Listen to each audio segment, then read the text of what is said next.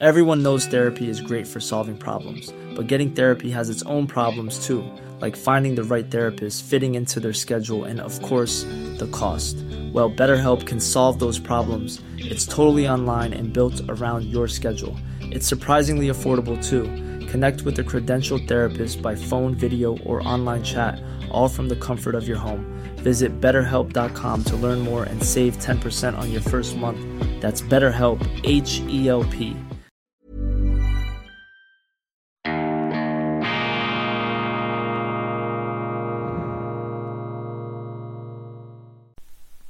Grüezi miteinander, ganz herzlich willkommen bei Weltwoche Daily Spezial. Das ist eine Sondersendung von Weltwoche Daily, unabhängig, kritisch, gut gelaunt, am Samstag, ausnahmsweise am Samstag, dem 24. September 2022. Anlass ist die sich zuspitzende, ist die eskalierende, sehr, sehr ernste geopolitische Lage. Die Menschheit steht am Rande eines Atomkriegs. Da kann es keinen Zweifel daran geben. Lassen Sie sich nicht einreden, lassen Sie sich nicht einlullen von den Beschwichtigungen, von den Verwedelungen unserer Mainstream-Medien, die die Rede von Putin in der letzten Woche wegwischen als propagandistische Ausschweifung eines aus dem letzten Loch pfeifenden, militärisch bereits erledigten Kremlführers. Ich halte diese Geringschätzung, diese Fortsetzung des Nicht-Zuhören-Wollens dem Kreml, das halte ich für tragisch, für hochdramatisch, für gefährlich und auch für verantwortungslos. Denn es gehört sich einfach nicht für eine, Verantwortung, für eine verantwortungsvolle Führung, dass sie eine Politik betreiben oder als Journalist Meinungen nach vorne bringen, die das Risiko real erscheinen lassen, dass man in einen Weltkrieg, in einen Atomkrieg hineinschlafwandelt. Und das ist genau die Situation, in der wir heute sind. Und das war auch der Grund, warum ich gestern zwei sehr leidenschaftliche Sendungen vorgetragen habe. Sie verzeihen mir das. Äh, wir Schweizer sind ja normalerweise etwas reserviert. Wir gelten als gefühlsmäßig zurückhaltend, um nicht, sagen, um nicht zu sagen, als verklemmt. Aber gestern, das musste einfach raus. Ich musste mir diese Wut von der Seele reden. Das war ein Produkt der kleinen Stimmen in meinem Hinterkopf, die immer lauter geworden sind. Und äh, manchmal, Sie kennen das, hat man das Gefühl, jetzt musst du das einfach sagen. Nicht, weil du es willst, sondern weil du musst, weil da draußen etwas nicht stimmt, weil in diesem ganzen klirrenden, in dieser klirrenden Einseitigkeit, in dieser militanten, aufmunitionierten Intoleranz, mit der bei uns über diesen Krieg gesprochen wird, da werden eben diese Fakten ausgeblendet, die ich gestern skizzenhaft hier eingestreut habe und die eben das große Bild, die große Erzählung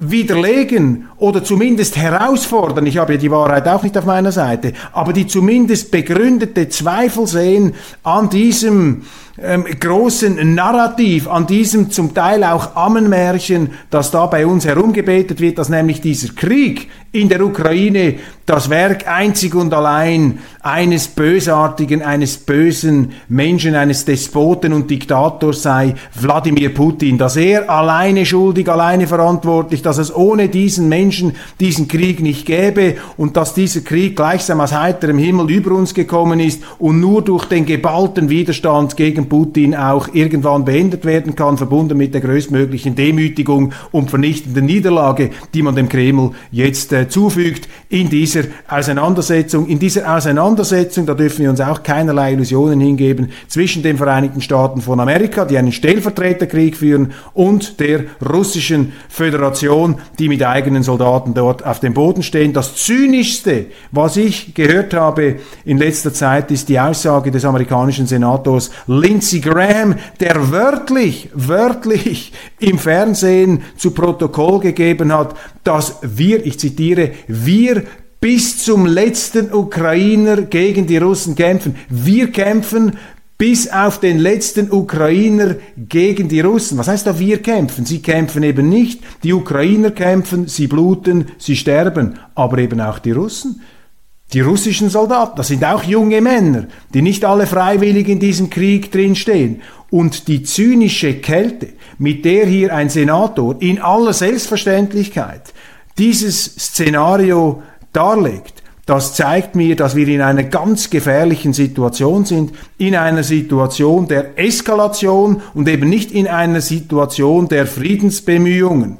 Und diese Erzählung von, Russ, äh, von Russland und Putin als dem neuen Hitler, das ist eine Erzählung, die natürlich auf der westlichen Seite, wenn sie geglaubt wird, nur dazu führen kann, dass man immer noch mehr eskaliert mit dem Risiko, dass dieser Planet in die Luft gesprengt wird. Das ist hier die Situation. Und ich warne davor, das auf die zu leichte Schulter zu nehmen. Meine Damen und Herren, ich habe gestern sehr, sehr viele Reaktionen bekommen, auch heute noch ungezählte E-Mails zu meinen beiden Sendungen, die auch sehr intensiv geschaut worden sind. Ich bedanke mich sehr, sehr herzlich dafür, auch für die Kommentare, überwältigende Zustimmung sehr, sehr, sehr viel positives Echo, aber es gab auch Kritiker, es gab auch Leute, die gesagt haben, Herr Köppel, ich schätze Ihre Sendung sehr, ich schätze Ihre kritische Sicht, aber da haben Sie sich zu einseitig, zu einseitig gegen die Amerikaner gewandt, da haben Sie überhaupt nichts äh, Kritisches gesagt über äh, Putin, Ihre Sendung hat phasenweise geklungen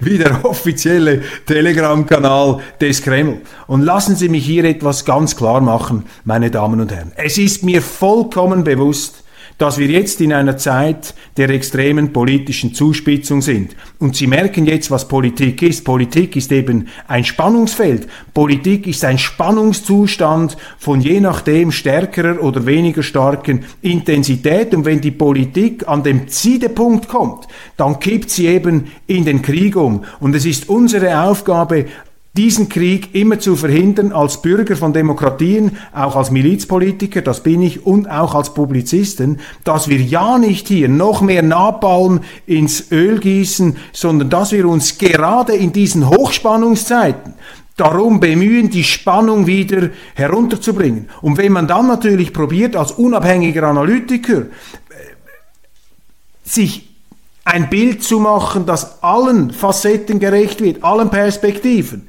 dann machen sie sich natürlich je nachdem verdächtig, als ähm, Rechtfertiger oder Verteidiger der einen Seite aufzutreten. Und das möchte ich hier ganz klar herausstreichen. Nichts von dem, was ich sage, rechtfertigt oder verteidigt den Entscheid von Wladimir Putin am 24.02. völkerrechtswidrig einen kriminellen Angriff auf die Ukraine zu machen. Das wird in keiner Art und Weise gerechtfertigt oder für gut befunden in dieser Zeit, in dieser Sendung, in dieser Zeitung. Ich unterstreiche, dass Putin andere diplomatische Möglichkeiten gehabt hätte. Aber aus seiner Sicht, aus der Kreml-Sicht, hat er Sicherheitsinteressen Russlands, gefährdete Sicherheitsinteressen Russlands geltend gemacht und einen seit acht Jahren dauernden Krieg, Bürgerkrieg in der Ukraine mit nachweislich 14.000 Toten, gemäß UNO-Darstellungen, hauptsächlich Toten auf der russischsprachigen Minderheitensicht.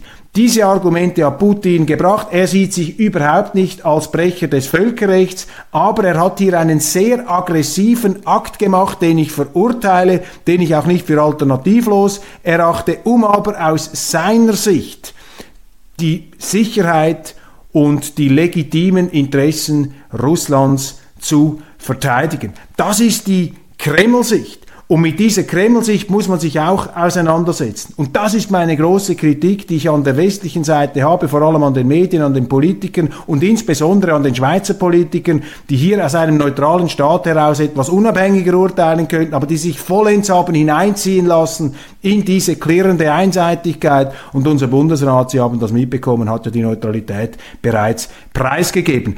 Wir stellen uns also in dieser Sendung, und darum lege ich eben nach, um auch die Skeptiker unter Ihnen zu überzeugen mit Argumenten, mit Fakten. Darum machen wir heute diese Sendung zur wichtigsten Frage überhaupt. Die Frage nämlich lautet, was ist dieser Krieg? Warum gibt es diesen Krieg? Was sind die Kräfte hinter diesem Krieg? Und wie ist vor allem der unmittelbare Auslöser dieses Kriegs, nämlich der Entscheid von Wladimir Putin im Kreml zu verstehen? Und wir müssen das verstehen, meine Damen und Herren. Wenn wir uns einem Verständnis verweigern, dann kann unsere Politik, die wir auf diesem Unverständnis, auf diesem Unverstand errichten, auch nur eine falsche, eine aus Blindheit, aus dem Nebel heraus getroffene emotionale Entscheidung sein. Und das dürfen wir nicht tun, meine Damen und Herren, weil die Risiken viel zu groß sind, weil wir es hier nicht mit einem Irakkrieg zu tun haben, der Amerikaner und einer Macht im Mittleren Osten. Wir haben es hier mit einem Konflikt von zwei Atommächten zu tun. Die Amerikaner haben weniger Atomsprengköpfe als die Russen und die Russen haben gesagt, nicht zum ersten Mal, dass wenn sie sich existenziell bedroht fühlen, wenn sie den Eindruck haben, dass ihr Heimatland ähm, in seiner Grundfeste angegriffen wird, dass dann der Präsident Nuklearwaffen einsetzen kann. Ich zweifle keine Sekunde daran, dass Putin seine Drohung ernst machen wird, wenn er sich existenziell bedroht fühlt und sein Russland, wenn er den Eindruck hat, dass dieser Krieg nicht mehr allein dem Ziel dient, die Ukraine, dieses Land in seiner Unabhängigkeit zu unterstützen, sondern wenn sich ein zweites Kriegsziel des Westens darüber legt, nämlich die Russen fertig zu machen, zu bestrafen, Putin abzusetzen und in Russland eine Art Trabant der Vereinigten Staaten einzurichten mit einem amerikafreundlichen Präsidenten. Wenn sich diese Motivation, die ich bereits jetzt auf der westlichen Seite sehe, wenn sich die durchsetzt und wenn die auch mit Erfolg dann Druck entwickelt und voranmarschiert, dann kann ich Ihnen sagen, wird Putin diese Atombombe zünden. Und wenn ich dann höre, was am, in der letzten Woche in der UNO-Vollversammlung gesagt wurde auf Seiten der Amerikaner, dann habe ich hier nicht das Vertrauen, dass diese Staatsführung, diese Joe Biden-Führung in der Lage sein wird, darauf eine weise Antwort zu geben. Und ich mache mir als Vater von vier Kindern und als Unternehmer, der auch die Verantwortung trägt für eine Firma und die Angestellten, die auch wirtschaftlich überleben muss in dieser Zeit, explodierender Preise, einer massiven Inflation, einer ähm, sich verschärfenden politischen, Entschuldigung, einer sich verschärfenden wirtschaftlichen oder drohenden wirtschaftlichen Rezession. Vor diesem Hintergrund mache ich mir große Sorgen über die Urteilskraft und die Richtigkeit der Einschätzung der westlichen Seite, unserer Seite, denn auch ich fühle mich der westlichen Seite zugehörig. Also, die wichtige Frage, die wir in dieser Sendung zu klären haben, auf die ich Ihnen, vor allem den Skeptikern, noch Fakten geben möchte, noch weitere Munition liefern möchte, um diese Sicht zu stärken. Die Frage ist die folgende. Ähm, womit haben wir es mit Putin zu tun? Das Narrativ, das bei uns verbreitet, nachgebetet und nicht mehr in Frage gestellt werden darf, ist das folgende. Sie kennen das. Putin hat aus heiterem Himmel ein unschuldiges Land, ein unabhängiges Land angegriffen, einfach aus seiner Machtgier heraus und aus der Absicht heraus, als revisionistischer Staatsführer ehemals Sowjetunion im Grunde das alte sowjetische Territorium zurückzuerobern, Europa anzugreifen, die Demokratie abzuschaffen, die Demokratie zu zerstören, einen Weltkrieg zu führen gegen unsere Werte. Das, was in der Ukraine stattfindet, ist im Grunde nur der Vorgeschmack auf eine Welteroberungspolitik oder eine Weltdestabilisierungspolitik Putins. Putin ist eine Art neuer Hitler und weil er eine Art neuer Hitler ist, muss der Westen mit allen ihm zu Gebote stehenden Mitteln dagegenhalten, muss er diesen Putin von der Landkarte fegen, muss er den unschädlich machen, muss er einen Regimewechsel ähm, herbeiführen, muss er diesem Putin eine vernichtende Niederlage zufügen auf dem Schlachtfeld? In den Worten eben des amerikanischen Senators Lindsey Graham. Wir kämpfen bis zum letzten Ukrainer gegen die Russen, bis zum letzten Ukrainer an Zynismus nicht mehr zu überbieten, diese Intervention eines amerikanischen ähm, Senators. Und jetzt fragen wir uns, stimmt diese Prämisse, stimmt diese Einschätzung, dass Putin ein neuer Hitler ist? Wenn das stimmt, meine Damen und Herren, wenn das richtig ist, dann ist natürlich auch die Politik, die der Westen betreibt, richtig. Dann muss man die Ukraine mit Waffen vollpumpen. Dann muss man dort mit größter militärischer und auch wirtschaftskriegerischer Wucht diesen neuen Hitler zurückbomben, aus der Ukraine hinausbomben und ein für alle Mal unschädlich machen. Und wenn er unschädlich gemacht ist, dann ist es wie mit Hitler, dann ist Russland ein friedliches Land, wie das Deutschland, wie das die Bundesrepublik und heute das wiedervereinigte Deutschland geworden ist nach dem Zweiten Weltkrieg dann wäre jedes Appeasement, jede Beschwichtigung gegenüber diesem Teufel, gegenüber diesem Putin, gegenüber diesem Hitler falsch.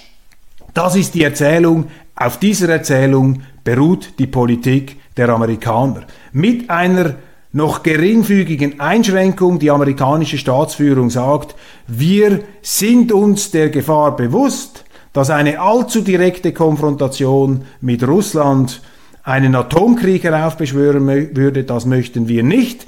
Deshalb schicken wir keine eigenen NATO-Truppen in die Ukraine, aber wir machen alles bis auf diesen Schritt, auf diesen letzten Eskalationsschritt, um Putin zu vernichten.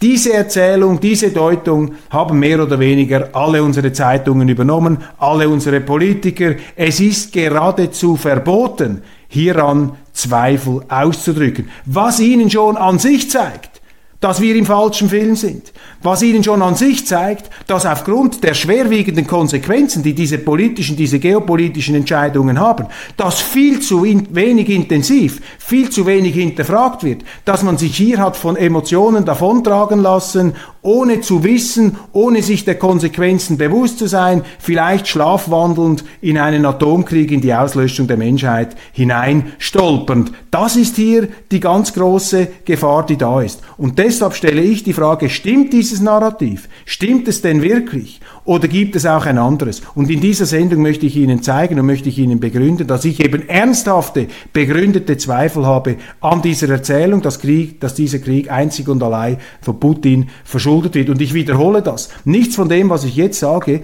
zielt darauf ab, Putin zu rechtfertigen. Das ist eine kriminelle Entscheidung und es hätte andere Möglichkeiten gegeben. Aber man darf sich hier nicht in die Tasche lügen, man darf nicht ausblenden, dass der Westen, dass insbesondere die Amerikaner, die Russen in eine unmögliche Lage gebracht haben, in eine aus russischer Sicht ausweglose Lage, aus der Putin nur glaubte, sich befreien zu können mit diesem aggressiven Akt, den ich verurteile, den ich falsch finde. Ich unterstreiche das, weil in diesen Minenfeldzeiten wird einem alles im Mund umgedreht. Die Amerikaner haben, das ist meine Sicht, hier diesen Krieg erheblich heraufbeschworen, erheblich provoziert. Sie haben sich über einen langen Zeitraum über russische Sicherheitsbedenken hinweggesetzt. Sie haben das in den Wind geschlagen. Sie haben ihre Macht ihre Stärke, die auch jetzt wieder zutage tritt. Der Westen ist die überlegene Zivilisation, aber mit großer Macht kommt eben auch große Verantwortung und da muss man seine Macht auch im Zügel halten können. Da darf man nicht wie Lindsey Graham fast schon geifernd bis zum letzten Ukrainer in die Schlacht gehen und kämpfen wollen. Diese Lehnstuhlstrategen, das ist dann natürlich der falsche Ansatz. Also wenn sie diese Macht haben, müssen sie diese Macht auch ähm, zurückhaltend und weise einzusetzen wissen. Und das haben die Amerikaner nicht gemacht. Sie sind übermütig geworden durch den Sieg im Kalten Krieg. Sie haben die Warnungen des Kreml in den Wind geschlagen. Sie haben die Warnung Warnungen eigener Politiker in den Wind geschlagen in den 90er Jahren, die ihnen gesagt haben, wir dürfen diese NATO-Ostausdehnung nicht massiv und in einer extremen Art und Weise vorantreiben. Wir dürfen das gar nicht machen. Das wird für Russland eine riesige äh, Bedrohungskulisse äh, heraufbeschwören. Die Russen werden sich dadurch gedemütigt fühlen. Mit dieser NATO-Ostausdehnungspolitik werden wir in Russland nationalistische und extremistische Strömungen ähm, stimulieren, die die nicht im Interesse einer friedlichen Koexistenz auf diesem Planeten sind, die letztlich auch nicht im Interesse der Amerikaner und der Europäer sind. Aber man hat das gemacht.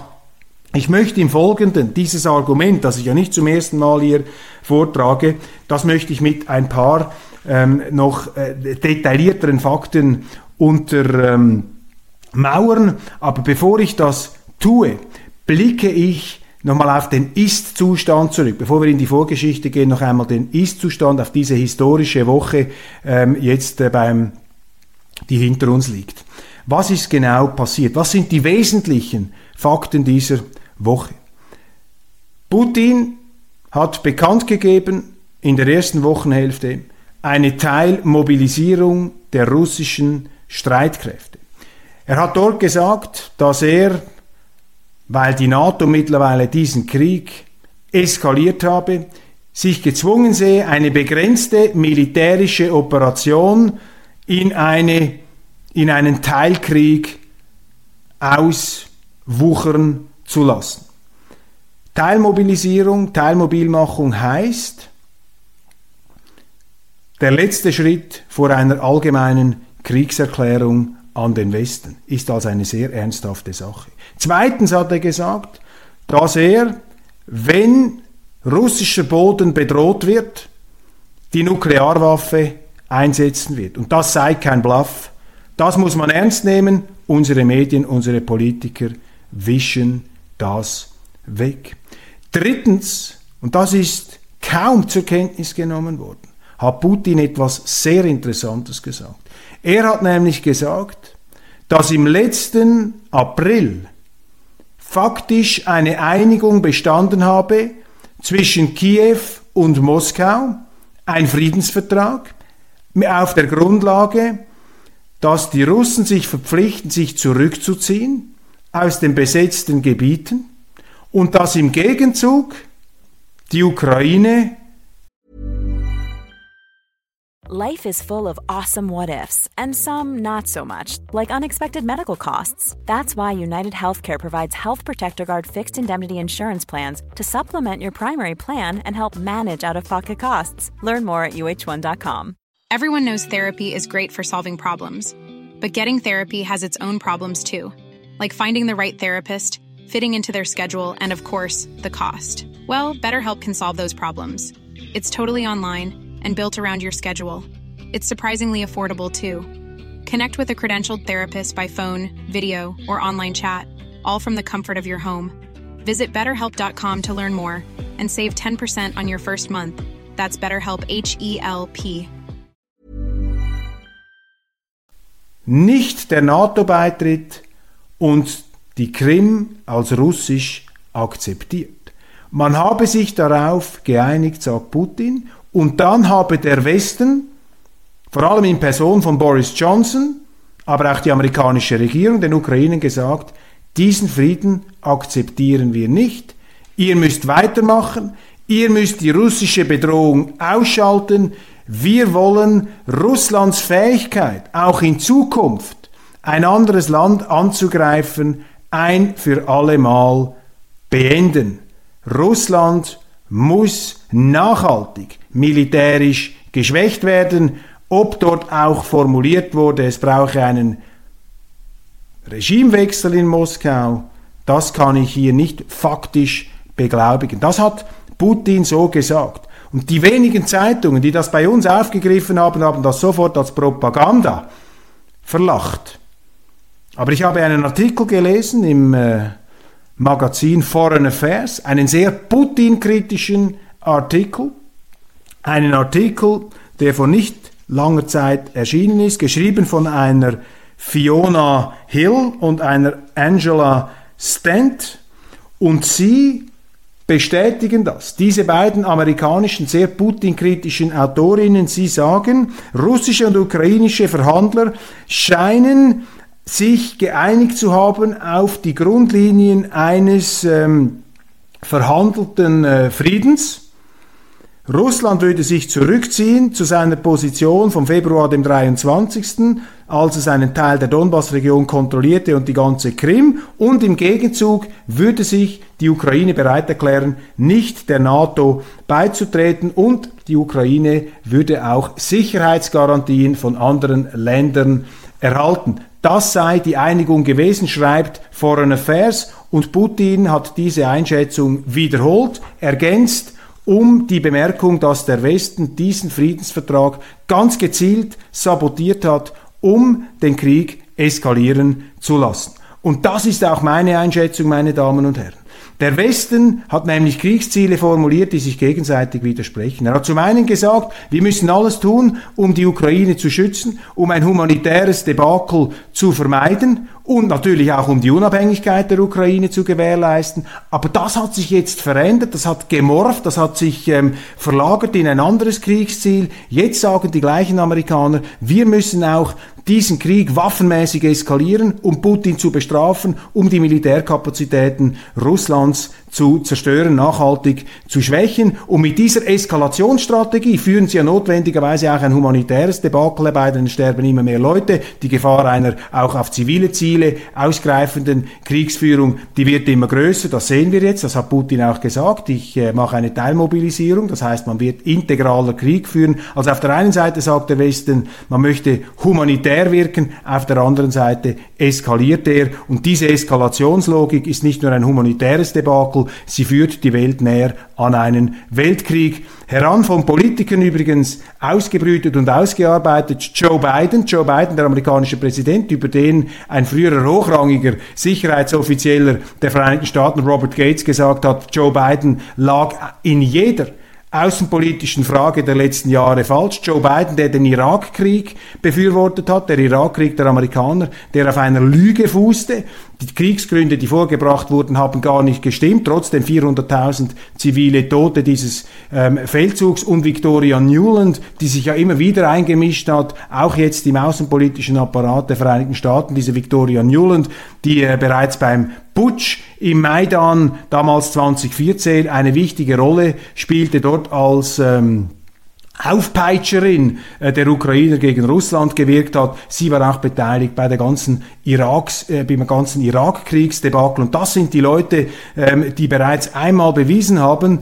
äh, dass sie einen Krieg auf der Grundlage von Lügen geführt haben mit fürchterlichen Konsequenzen. Das sind jetzt die gleichen Leute, die hier eine Eskalationspolitik in der Ukraine betreiben. Und deshalb habe ich sehr, sehr große Zweifel, dass diese jetzige amerikanische Staatsführung wirklich von der Gnade staatspolitischer Weisheit gesegnet gesegnet ist. Ich habe eher den Eindruck, dass sie ihre Fehler von einst noch einmal, dass sie nachdoppeln, dass sie dort noch einen drauflegen und den falschen Weg, den sie schon einmal gegangen sind, jetzt noch einmal einfach in Zehnerpotenz wiederholen. Denn Russland ist nicht der Irak, Russland ist eine Atommacht und hier wird mit Risiken jongliert, für die kein Politiker weder in Washington noch sonst wo die Verantwortung übernehmen darf. Und es ist absolut fahrlässig, meine Damen und Herren, Russland existenziell bedrohen zu wollen, auch mit Gedanken eines Regimewechsels zu spielen, Russland destabilisieren zu wollen. Russland ist stark destabilisiert worden in den 90er Jahren. Putin war der Mann, der Spion, der aus der Kälte kam,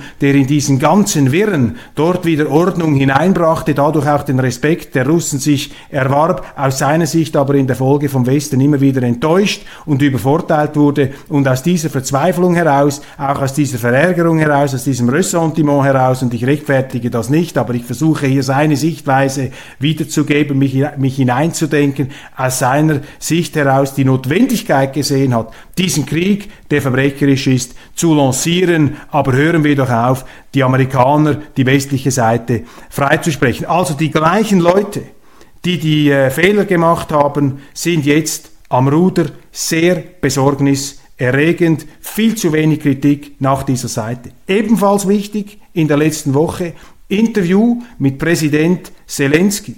Zelensky hat in einem Gespräch formuliert, in einem öffentlichen Statement und auch in einem Interview mit der Zeitung Guardian hat er gesagt, erstens, Russland muss bestraft werden. Es müssen jetzt noch mehr Waffen in die Ukraine geliefert werden. Also hier schlägt sozusagen die Siegeseuphorie der Ukrainer in eine Art Offensiv-Euphorie um. Also da bekommt der Mann, hat schon fast ein bisschen ein Messias-Syndrom, ein Alexander der Große, ein Wladimir der Große-Syndrom. Also Zelensky heizt das an. Und in einem Interview mit dem Guardian hat Zelensky auch gesagt, dass wenn Russland darüber nachdenke, Atomwaffen einzusetzen, dann müssten die Amerikaner gleichsam präventiv das Atomwaffenarsenal der, äh, der Russen ausschalten. Also auch hier eine Verantwortungslosigkeit in der Heraufbeschwörung eines Atomkriegs. Ähm, Wladimir Zelensky, Volodymyr Zelensky in der, äh, im Guardian und auch mit seinem Videostatement, in dem er die Bestrafung Russlands forderte. Das ist nicht die Vertreibung der Russen, das ist nicht die Sicherung des ukrainischen Territoriums. Sie sehen also, dass die westliche Seite da in einer Eskalationsdynamik ist. Was hat der amerikanische Präsident gesagt? Was hat Joe Biden gesagt in der UNO-Vollversammlung? Joe Biden, der Chef jener Weltmacht, die in den letzten Jahren einen Angriffskrieg nach dem anderen geführt hat, eine völkerrechtswidrige Intervention nach der anderen in Nordafrika, in Syrien, im Irak, in äh, Vietnam zu früheren Zeiten. Er hat gesagt, es sei absolut verboten, einen anderen Staat anzugreifen.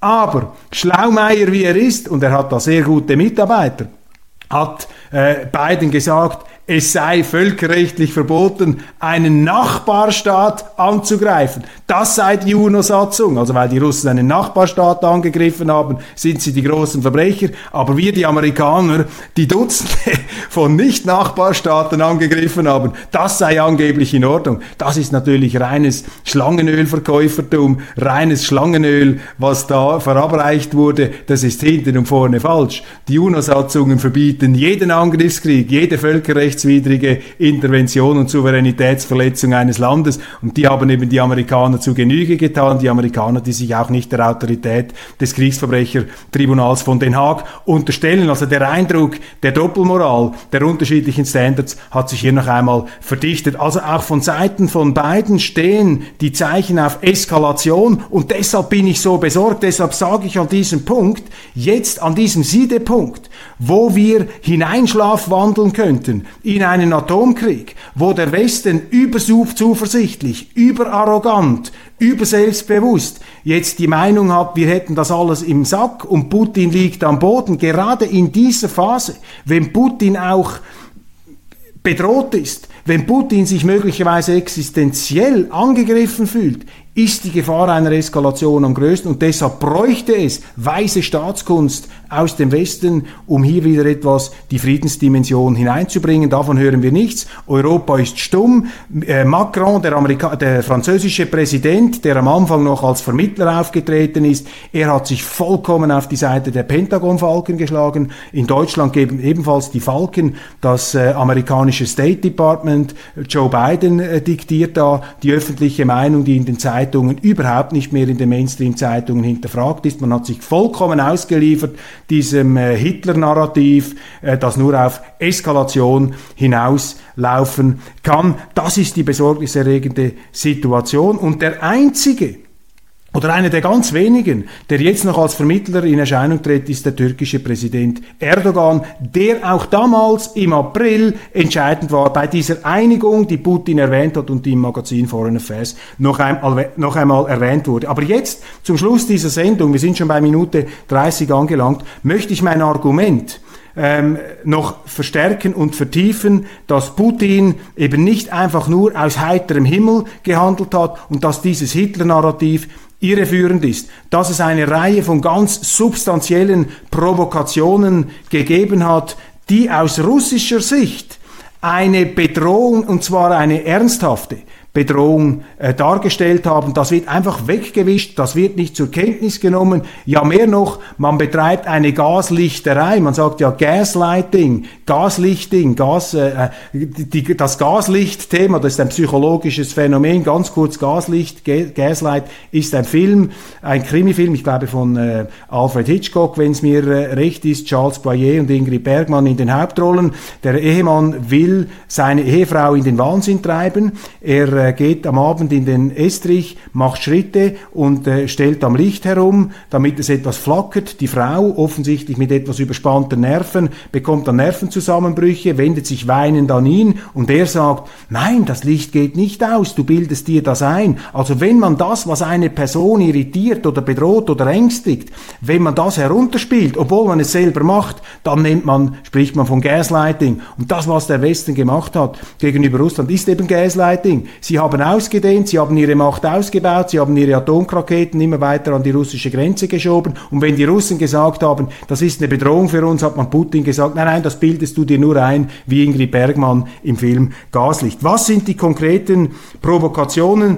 Ich ähm, orientiere mich hier an Benjamin Abelow. Benjamin Abelow ist ein Mediziner, der einen Doktortitel hat von der Yale University in Amerika, das ist eine hochrangige Universität, hat sich dann fortgebildet in politischer Wissenschaft, ist ein Fachspezialist der atomaren Ab- und Aufrüstung, hat sich sehr stark mit diesen Atomabrüstungs- ähm, und Aufrüstungsverträgen auseinandergesetzt. Und er hat jetzt ein Buch geschrieben, How the West Brought, the, brought War to Ukraine, How the West Brought the War to the Ukraine, wo er sich sehr, sehr kritisch mit der westlichen Seite auseinandersetzt. Und ich finde dieses Buch, das sehr kurz ist, das ist zwingend, das muss man lesen, Benjamin Abelow, How the West Brought The War to Ukraine. Es gibt auf dem Internet bei Global Bridge eine deutsche Übersetzung, auch vielleicht eine Zusammenfassung. So hat der Westen den Krieg in die Ukraine gebracht. Benjamin Abelow. Ich zitiere der Kürze halber, der Pointiertheit halber Benjamin Abelow, aber meine Auffassung deckt sich hier ziemlich genau. Was hat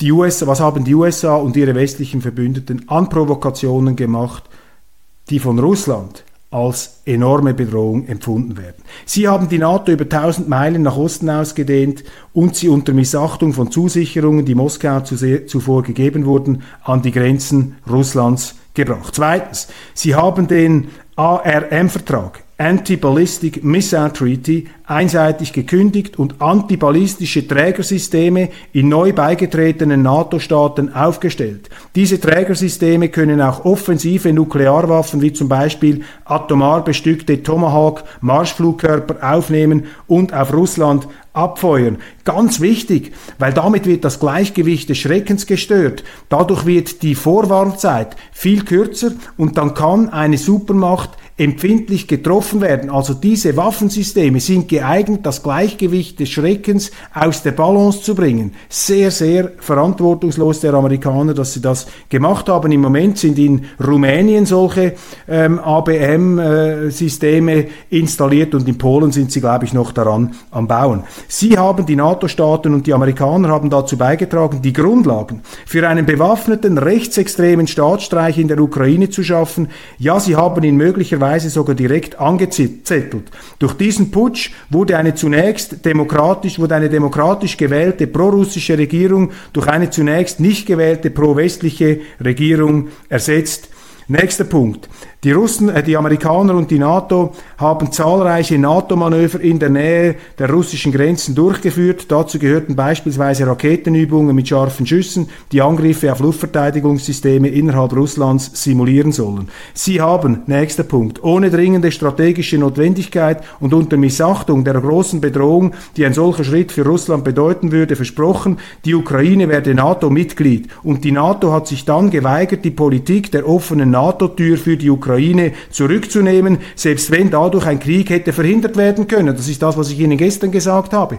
Putin hat verlangt, dass man die NATO-Tür zuschlägt für die Ukraine. Er wollte diese Garantie, man hat sie nicht gegeben. Im Gegenteil, man hat im letzten Dezember noch einen Vertrag gemacht zwischen den Außenministern Blinken und Kuleba, Amerika und Ukraine, in dem die volle Integration der Ukraine in die NATO, in die westliche Militärallianz verbrieft wurde, besiegelt wurde. Das ist die Vorgeschichte dieses Kriegs. Noch einmal, das rechtfertigt nicht den Entscheid Putins, aber es zeigt die tieferen Ursachen, die diese Entscheidung mit verursacht haben, für die Putin allerdings die alleinige Verantwortung ähm, äh, ähm, äh, trägt. Sie haben sich einseitig aus dem INF-Vertrag Intermediate Range Nuclear Forces zurückgezogen, was die Verwundbarkeit Russlands durch einen Erstschlag der USA erhöht. Diese INFs, die fliegen 500 bis 5000 Kilometer. Jetzt gibt es einen Erstschlag. Stellen wir uns einen, Militär einen Atomkrieg vor. Die Amerikaner machen einen Erstschlag gegen die Russen und da möchten die Russen einen Zweitschlag machen, das ist ja das Gleichgewicht des Schreckens, aber diese INFs, wenn sie nahe genug an die russische Grenze kommen, offensiv aufgestellt werden, die können die Zweitschlagskapazität der Russen massiv einschränken. Und darum sind auch diese Waffen geeignet und die Kündigung dieses Vertrags ist geeignet, das Gleichgewicht des Schreckens aus der Balance zu bringen. Und wenn sie ein Ungleichgewicht haben, ist das immer wieder gefährlich. Die NATO und die USA haben das ukrainische Militär mit besserer Ausrüstung und mit Ausbildung gestärkt, basierend auf bilateralen Abkommen und regelmäßigen gemeinsamen militärischen Manövern innerhalb der Ukraine. Ziel war es, militärische Zusammenarbeit, die sogenannte Interoperabilität auf NATO-Niveau herzustellen und dies schon bevor eine vor einer offiziellen Aufnahme der Ukraine in die NATO.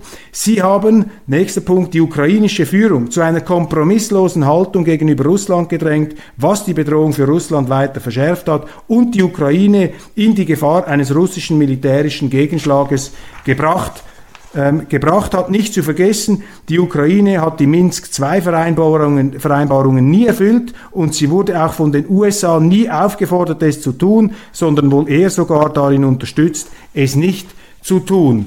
Letzte Woche an der UNO hat äh, Russlands Außenminister Lavrov auch auf diesen Punkt hingewiesen. Es gibt ja da auch diplomatische Schreiben aus Frankreich, aus Deutschland, die tatsächlich die Ukrainer aufgefordert haben, diese Minsker Abkommen nicht zu unterzeichnen. Der frühere Präsident der Ukraine, Poroschenko, hat nachweislich gesagt, er hätte nie, nie daran gedacht, Minsk umzusetzen. Er wollte immer Zeit gewinnen. Und schließlich hatten wir in den letzten acht Jahren, auch das eine Facette dieser Krise, ein ganz wichtiger Aspekt, hatten wir einen achtjährigen Bürgerkrieg im Donbass mit massiver Diskriminierung der dort lebenden russischsprachigen Minderheit. Die ukrainische Zentralregierung hat dieser Minderheit verboten, in Amtsstellen äh, die, das Russische als Sprache zu haben. Es ist die Rede auch von verbotenen Büchern in russischer Sprache. Es sind die Denkmäler russischer Schriftsteller niedergerissen worden. Stattdessen hat man die Freiheitshelden äh, des, der Ukraine, darunter ein äh, mutmaßlicher Kriegsverbrecher, Stepan Bandera. Man hat das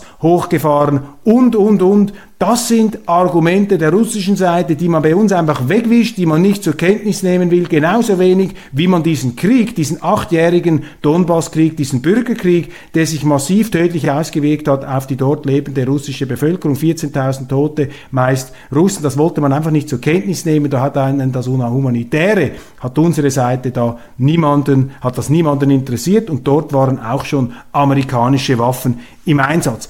Das also, meine Damen und Herren, hier jetzt noch etwas ausführlicher.